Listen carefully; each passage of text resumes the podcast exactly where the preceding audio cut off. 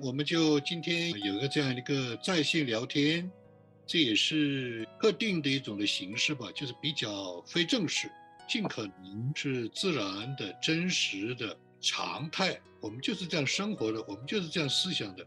这样的话呢，其实在今天呢也省了很多的英文叫做 orchestra 啊，就是有一种的排练啊、计划啊大纲啊，呃，那是一种形式，那种形式有它的好处。但是我更倾向于，特别是在今天这个时代，是不讲真话，怕讲真话，不能讲真话。在这样的时候，我们越要进行某种的真实，即便在真实里面，我们会有一些漏洞、破绽、软弱、失败，甚至是得罪神的地方，没有问题。我们就是一个人，我们不是神，我们也不是天使。所以呢，我是借着这个机会跟大家交代啊，跟观众们交代，是吧？我们也是落地，我们也是回应时代，不要太长，三十分钟、四十分钟，啊，宝贵大家的时间。当然，我们会要有一个大概的方向。那当然，今天我们感谢神，就是有这样一个机会呢，跟永明啊，我们一起来聊天，来交通，关于侍奉的路，侍奉神的人。我们讲的侍奉的路和侍奉神的人，当然是有一点的不一样的区别，不是像在教会里面。在侍奉中成长，摆桌椅、打扫卫生，这个接待新生，这些都很重要。没有哪一个侍工呢是比另外一个侍工更贵重，不是这个意思。但是有的时候，对于某一种的侍奉，他承受的压力，他承担的责任，这个遇见的挑战，这是一般的人是想不到的。比方说，我在武汉大学念书的时候。我们的美国老师就教我们：如果你是一个公众人物，你要不然就不要做，你就是金鱼缸里的金鱼。他的原话就是这样的，就是要受到公众的论断、批评、挑战、责备、守望、监督，有的是好的，有的是不是好的，有的是合理的，有时候根本不合理。借着这个机会呢，其实不是对永明讲，我是对很多人讲。我现在就是个公众人物啊，我有失败啊，我有弱点啊，我也天天在神面前要对付自己地方。我们借着这个话题，就跟很多人讲，很多人走不下去，很多人不能承担那个压力，是因为他没有意识到，他没有经过这个训练，他没有经过这个谈话。你要不然就不要走，你要走，你就要准备接受一切不公正的待遇。当然了，我们要合理。我们不能允许那种邪恶的诽谤啊，我们不能允许这样的。所以呢，这个就是我们今天的这个呃谈话的一个示范，也是永宁作为这样一个有心要走这条路，在神面前有这样的一个谈话。北美有很多的牧师啊，我都认识啊，那他们都是在我之后信主比我晚十年、二十年，那他们怎么办呢？听得到这样的声音吗？那借着今天这样的谈话，他们就听见了。呃，所以有些话不一定是对永明讲的，是对所有的，也是对我自己讲的。所以的话呢，我们这个题目应该叫做什么？侍奉一条路，对话两代人。所以呢，感谢神，因为永明我们认识很多年了，在我们教会信主、成长、追求啊侍奉，现在到了一个非常重要的阶段。在神面前领受呼召使命，要走一条完全不一样的这种侍奉的路，而这种侍奉的路跟参与侍奉、侍奉中成长、摆桌椅、带茶巾、这个敬拜那种参与性质是不一样的。所以的话呢，就是说借着这个谈话，也是一个在神面前、在公众面前有一些的分享。所以可以简短的分享你的心历路程，怎么走到这个点的？这个点走的意味着什么？你听到了什么？你看到了什么？因为像我的儿子三秒四天，我们也不知道他做校园传道人能够做多久，我们不知道。我们都认识的 Bill Redman，他做了十六年的牧师，他后来就去做国会议员了。那国会议员也是侍奉，所以没有人知道，只有神知道。但是呢，有一段路要走。在公众眼中，在一个重要的位置或者是重要的使命里面，走一条不一样的路。在这个时候呢，也听你交通一下，给各地的弟兄姊妹的分享，简单的有个回顾，有个梳理，有个介绍，就是自己的心历路程吧。啊，好的。谢谢钟老师，可以正好这个机会我们聊一下。我确实也是没有办法准备，就简单的来讲，我是来美国读博士，我是二零一三年拿到 PhD。那在这之前，其实我是来美国不久就信主了，在校园团契的追求侍奉也有很多的这种功课吧。到了我要毕业的这个时候，当时正在。心里面其实怀揣着一件事，就毕业要去哪里。其实当时心里也是想着，呃，要在全国各地投简历啊，就投到哪里算哪里，就是怀揣着这个问题。有一天早上在灵修的时候，我当时是用《荒漠甘泉》，我觉得这本书是神在我生命当中特别使用这本书来对我有一个开启。那就有一天我在呃灵修的时候，翻开一篇《荒漠甘泉》，大概这个意思哈。他说：“你躁动的心啊，你不要想着到处去呃踹。”就是你要留在你所在的地方，神要预备你。将来神要带你进入一个更大的一个旅程吧，大概是这个意思。实际上就是三月十七号的，当时就对我来说是一个 shock，因为我正在为这件事情想了很长一段时间，然后也已经开始做好准备，要开始到处投简历了。但是这一篇出来以后，正好在教会当中，其实也啊跟朱牧师学灵修，明白神的旨意，时候，我当时非常的清楚，整个人都呃很 shock，不知道怎么回应。在那一天的灵修当中，也跟神有一个祷告吧，我说出于。神的这个，那我就要学习去顺服。这个啊，应该说在当时算一个 turning point。当然，其实也是有其他方面的呃交谈啊，然后有很多的学习明白神旨意的这些点吧。啊，所以后来我就做了一个决定，只在本地开始找工作了。现在回头来看，我觉得应该说是很大的一个转变。因为实际上从那以后，神就带我走上了一条非常非常不一样的道路。如果要是我当时没有这样一个转向或者这样一个决定，那就可能就是完全不一样的一条路了。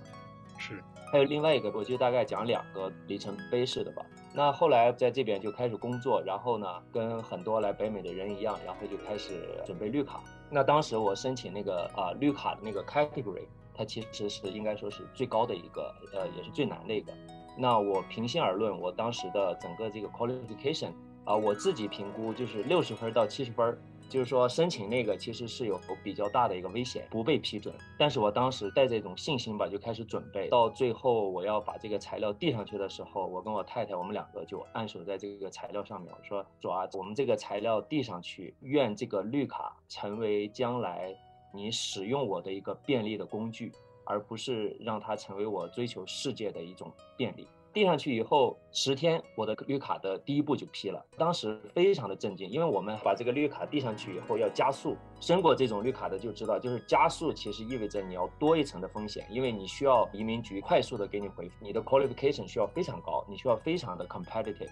但是当时我的实际情况又是相反，那我们当时就是带着这个信心就加速，结果十天就批复了，哇，当时真的是非常非常的感谢神，觉得也是很大的一个神迹吧。我们就把这个绿卡第二步赶紧递上去，那心里就带着一个期待，就是主可能要快速的给我们成就，因为第一步只用十天嘛。没想到的是这一等就是五年半，认识的申请这种绿卡的人还不在少数。没有人等了这么长的时间，通常的话几个月到半年就下来了，那长的也就是两年，我等了五年半。应该说这五年半来说，是我生命当中的很长的一段走旷野的一段路程吧。等待其实对一个人来说是最难的，就是神不说话。啊，也有祷告，也有灵修，就是该有的属灵操练都有了。在神面前也立过志，在神面前软弱的，就是感觉动也动不了，什么样的状况都经历过。啊，神就是没有回话，就好像石沉大海一样。中间我们也就是在正常的范围内联系过各种各样的途径，但是就是没有回复。所以这一段时间对我和我太太来说也是很不容易的一段时间。但从另一方面来说呢，我觉得可以见证的是，就在这五年多当中。我们应该说，绝大部分时间，我们其实心里都是有平安的。时间就快进到，终于要最后一次面试的时候，然后我们见到这个面试官，然后面试官说：“你们来干什么？”他说：“你们不是已经来过了吗？因为这个中间有一个插曲，就是中间有面试过一次，本来以为要批了，结果又是石沉大海两年多。”我说：“对啊，我们就按照要求就来了。”然后这个移民官他就没有说话，就开始在他电脑前就打字，然后呢？我们准备的材料一页也没有看，他就在那个电脑前打字，大概就中间十多分钟，我们谁也没有说话，因为我当时就觉得，如果再多说，怕又节外生枝了。这个时候神特别奇妙，就在那十几分钟的时间，神把我这五年多所有的问号，神都给了我答案，就在那十分钟左右的时间，就好像过电影一样。然后突然之间，每一个点都联系起来了，整个这个 picture 好像就展开了。哇，我当时非常的兴奋。这个移民官他打完字以后就说：“恭喜你们通过了，我们准备的材料一页没有看，也没有问我们什么问题就过了。”很快，然后我们这个绿卡就终于拿到手了。我问我太太，我说你对这个绿卡有没有什么感觉？她说没有。我当时我说我也没有。所以这个时候我们其实意识到的一点是不是说那个 physical 的那个卡在抓我们的心，而是说对于未来的这种不确定性，其实一直在抓住人的心，然后让人就没有办法进入安息。但是当我们真正在神面前，该学的功课学完了，然后顺服、完全交托啊，相信神的带领，相信神的美意，其实神也很快就成就了。不久，我就做了一个决定，啊，很多细节我就不去讲了。就这五年多，其实神的带领已经非常的清楚。啊，我拿到绿卡以后，就做了一个决定，正式进入全职侍奉。原来我是一个工程师，然后这个工作也就结束了，就开始了自己的全职侍奉的这条路。对，非常好，感谢神。这个就是我们经常所说的上帝的指纹，对不对？人的感动，神的工作，神圣灵的串点，我们生命的制作，然后呢，到了一个阶段，它就一个里程碑一样的，有一种的神自己的一个解释。这是我经常跟弟兄姊妹讲，灵修明白神旨意最难的是神自己解释，这个是对人很大的一个挑战，因为绝大多数人都有圣灵的感动。或者都有胜利的带领，但是绝大多数的人没有这个耐心，没有这个训练，没有这个素质，没有这样的一种的等，让神自己来解释，包括结论。所以你这个是非常好的一个见证啊，也是一个天路嘛，一步步走，有的时候一步可能两个星期，有的时候一步就五年。所以的话呢，这个等的功课是今天这个时代非常不容易的。因为他的文化、思想、生活方式、压力，都是要有某种的时间限度，都在一个时间限度里面。你要表态，你要回答，你要做出决定，都是这样的。二十年前，我听到他们老一辈的传道人，他就是说什么都是快快快。现在我们已经不说了，因为这个时代生活就是快。但是快不是最大的问题，而是说我们的思想、我们的决定、我们的反应是在一个规定的时间内。作为一个教会的领袖，作为一个事工的领袖，你不表态是不行的。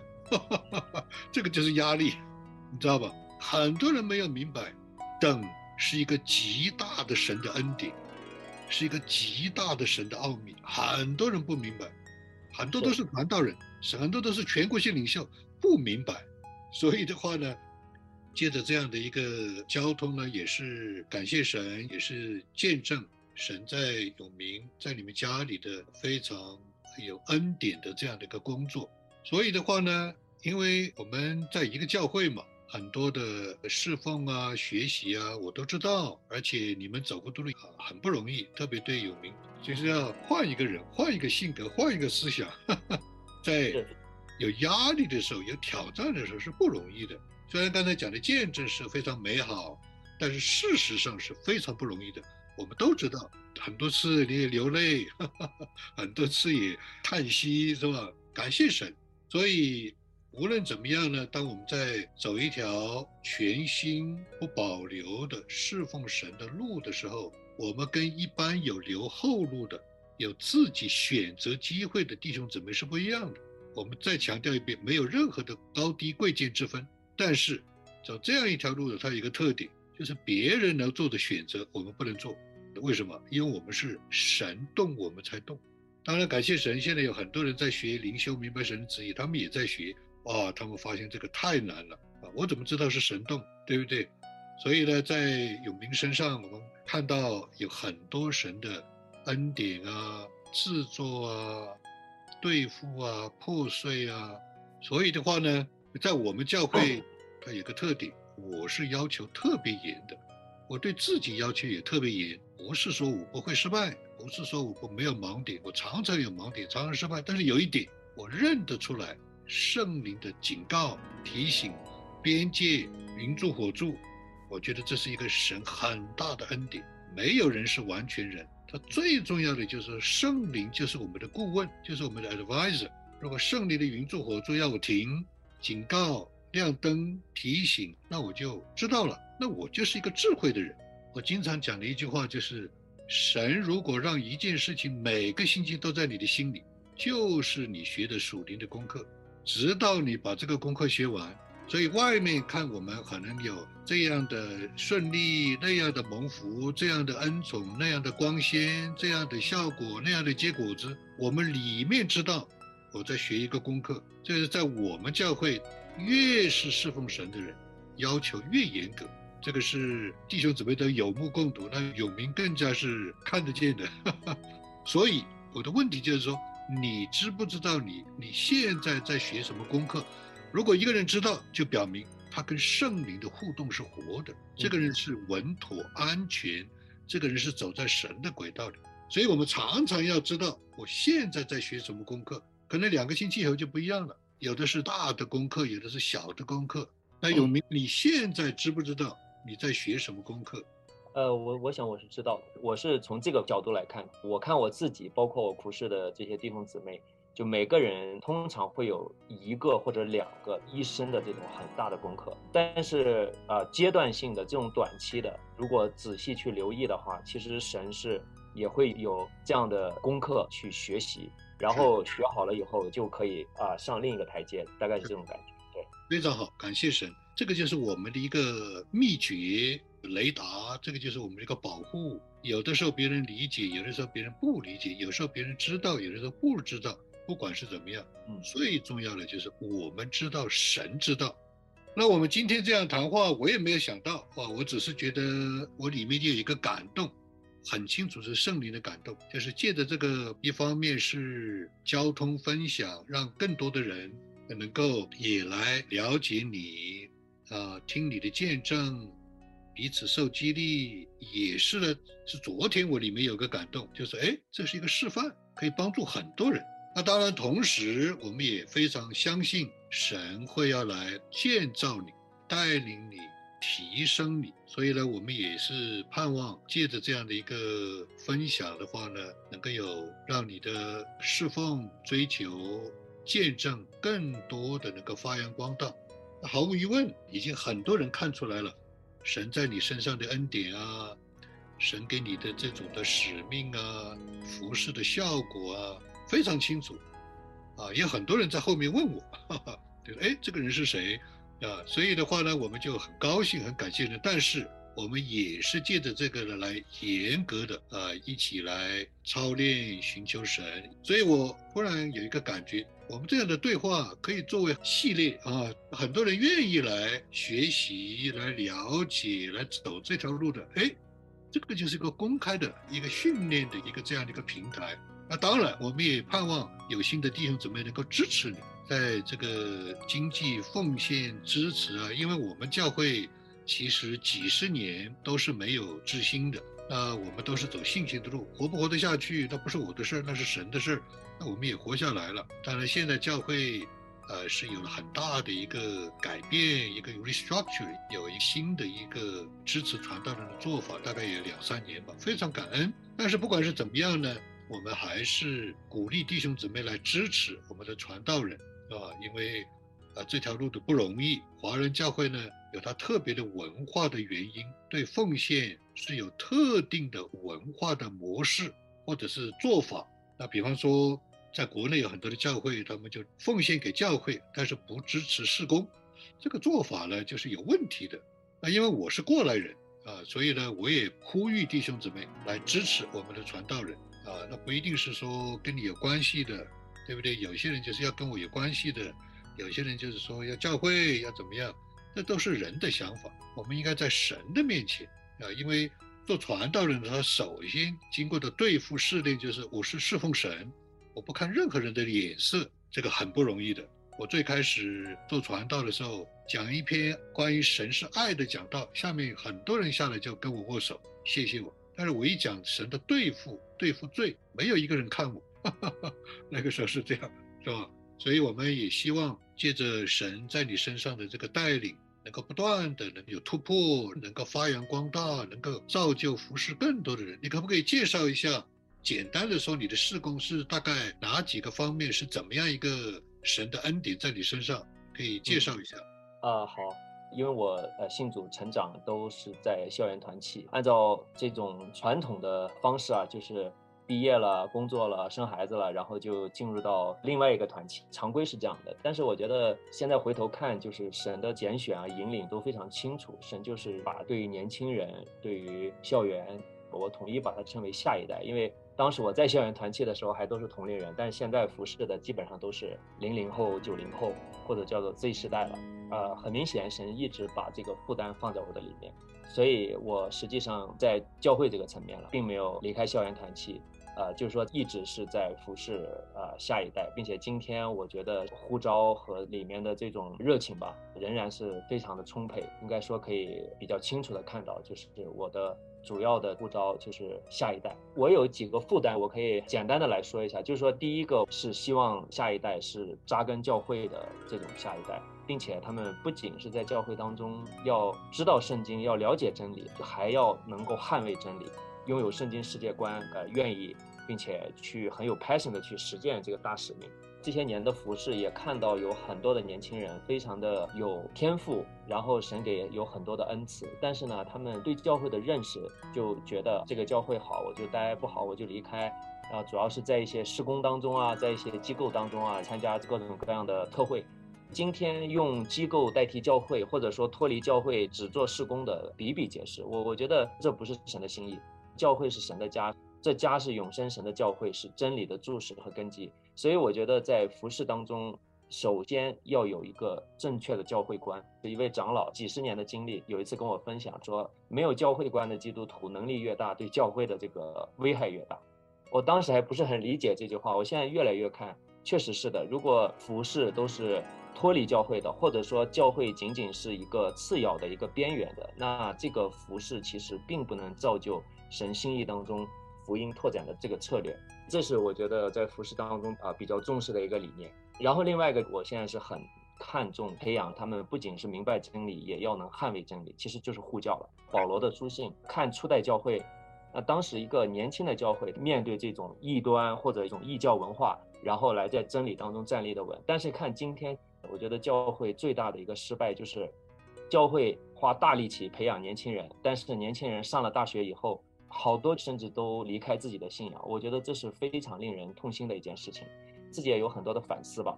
啊，就是说我们过去的这种模式有哪些是需要改进的？我们作为父母，对我来说，我最大的盼望就是孩子离开家以后，他仍然觉得这个信仰对他是重要的，并且当有人来挑战这个信仰的时候，他是有能力来捍卫，并且他愿意捍卫。这个信仰，他觉得这个是他生命当中最高的 priority，这个也是呃服饰当中我觉得很重视的一个理念，就是这种信仰与生活割裂，我觉得这个在啊整个教会当中都存在，特别是对于年轻人来说更加的严重。其中一个重要的一个原因就是说，他并没有把这个信仰作为一个世界观，作为一个看待生活中大大小小事情的一个视角来去应用信仰。这个也是我们花很大的力气在做的。最后一个就是大使命。就我的了解，很多年轻人他们对大使命的理解就是传福音，但实际上它是关乎神权柄的一个运作和神国度这个展开。天上地下一切的权柄都是我的。这主耶稣说的，然后接下来主耶稣他才去叙述这个大使命，并且他的落脚点不是说某个个人的得救，而是神国度的拓展和展开，直到神再来完全的这个实现，是关乎国度的，不是一个个人性的。对于大使命的理解，跟国度观、教会观、世界观这些都是息息相关的。如果我们把大使命仅仅理解成是一个个人性的，那最后就是今天的很多看到的一个现状，就是。有负担的我就去传福音，没负担的我就默默的做一个基督徒就好了。他完全把它作为一个个人性的信仰，这几点是这些年下来，我觉得沉淀在我里面的很多的这种事工。比如说我们有 YG4J Young Generation for Jesus 这个 YouTube 的频道，还有开了有一年的叫做青年领袖培训计划，都是有这些理念在里面。对，是不是在华木的这个网课里面也在教？是，是我们是计划用两年的时间，通过这一系列的培训，也是扎根在这种三元合游的框架里面，培养这些年轻人，他们是真的有一个正确的教会观、国度观这样的一批年轻的领袖吧。呀，这个是很特别的。那我也因为多多少少都在观察、参与啊，或者是带导啊，也知道就有名做的下一代的这些的施工呢，啊，有他的非常及时。对现在这个时代，对年轻人的这种的需要，他们的迷茫，对他们的训练也是很独特。也就是说，借着几大板块，借着圣经世界观，是吧？这个是在越来越多的这个西人教会、华人教会越来越重视，啊，就是在过去缺了这一块，以至于人没有办法回应时代、社会、文化的巨变、挑战、观念上等等。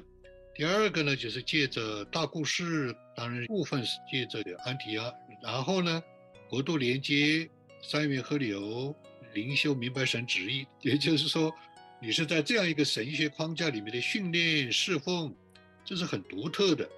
那么另外呢，你讲到这个扎根于教会，那这个也是一个很独特，也是高难度的，就是说你是去。首先，借着本地的教会的年轻人培训童工，邀请他们参与国度的侍奉，让他们体验，让他们了解，让他们找到他们的使命。也借着培训地方性教会，那同时呢，又借着华人牧的团契这个国度性平台，又去邀请、联络、训练各地的下一代的童工弟兄姊妹。但是，让他们去祝福当地的教会，是讲白了，就不是去把别人的教会的人拉过来，我们不做这样的事儿。所以呢，呃，有它的独特性，有它的优越性，也有它的高难度，因为它是跨界的。这也是呃，我一直在跟永明交通的跨界的服饰是非常难的。很多时候稍微不注意，就不知道自己是向哪一个领袖或者机构。怎么样平衡？怎么样负责？怎么样的报告？等等等等。另外，他又怎么样的整合资源？但是感谢神，我们已经走出一条路，应该这条路越来越多的能够祝福到各地的教会、事工领袖，包括我们自己。是对。所以，那有没有看到有这样的效果呢？看到哎，这些年轻人是有一些的不一样的。呃，是感谢神的恩典，效果还是非常明显。就拿我们这个青年国度领袖培训计划进来说吧，在最开始的时候，大家一起学大故事，那我有一个负担。就是不仅是在教会的年轻的弟兄姊妹里面，并且是就借着华牧我们过去连接的这一批青年领袖，很多都是美国各个地方，有加拿大，甚至还有国内的啊年轻的弟兄姊妹。我们之所以把他们叫做青年领袖，就是他们实际上在当地的团契教会都已经承担很重要的这种服饰的岗位，有的就是团契的主要的负责统工吧。他们实际上对教会、对大使命很多的这些，他们都是很熟悉的。他们也是有很大的这个负担去服侍。那一开始我们就是说，啊，要通过这个大故事看到咱有一个整全的一个计划。借着这个计划，其实要我们每个人在里面。呃，学完以后呢，当时还在祷告，就是说下一步怎么走，或者说就没有下一步了，因为是在网上嘛。结果后面大家就是又催我。后来我问了几位，就是大家都是非常有热情学习。那我就看到这个啊，实际上是出于神的，不是说我自己想做一个什么什么事情。我们就又开始了另外一个，就是圣经世界观的一个学习。在学习完了以后，我们总结的时候，有两点我印象比较深刻吧。就第一点，大家分享圣经世界观对他们的影响。就有一位在加拿大是一个团契的负责人，他就说，过去就是觉得这个属灵和属世分得很开，然后他觉得属世的东西就不能碰。现在学完这个以后，就觉得。啊，其实，在神的国度里头，各个职业、各种事情都是可以能够被使用来荣耀神的。所以，他现在就是整个服饰的一个理念有很大的一个转变。最近，他们加拿大当地几个团契的联会，他是主要的负责人之一，他有讲到对他的一个影响和借着一个新的视角去分享福音，我觉得非常的感恩。然后还有另外一个呢，就是说我们这个结束了以后，当时在探讨我们下一步怎么走，大家还是有很强的意愿想要继续尾声，甚至说我们要一起一直要走下去。在祷告的时候也是有很深的感动，列出了一个两年到三年的这么一个计划。那我跟啊沃利牧师交通，然后跟这些年轻人们看，大家就说太好了，就是这个东西他们就已经盼了很久了。我其实有点 surprise，但是我觉得。神把这样一个呃，应该说一个框架吧，放在我们这个青年领袖培训计划里头，盼望借着这么一段的时间，首先我们形成这样一个团契，弟兄姊妹真的是可以彼此的交心，互相来配搭、来扶持，并且借着这个学习，让我们搭建一个整全的、健康的这么一个信仰框架，把日常的这种信仰学习和文化处境和我们这种属灵的学习都结合起来，让信仰落地，可以辐射到他们心里去。另外一点就是说，当我们说要搭建这个框架的时候，我们不去拆毁别人的，我们就照着神给我们的负担，踏踏实实的一步一步的在建造。其其实我觉得神是非常丰富的，借着不同的人、不同的施工教会，其实神带下了神的这个荣耀。我们不去拆毁别人的，我们自己也要在神给我们的这个托付上去忠心去实践。对，那好，这就是我经常讲的，不要到处搞革命。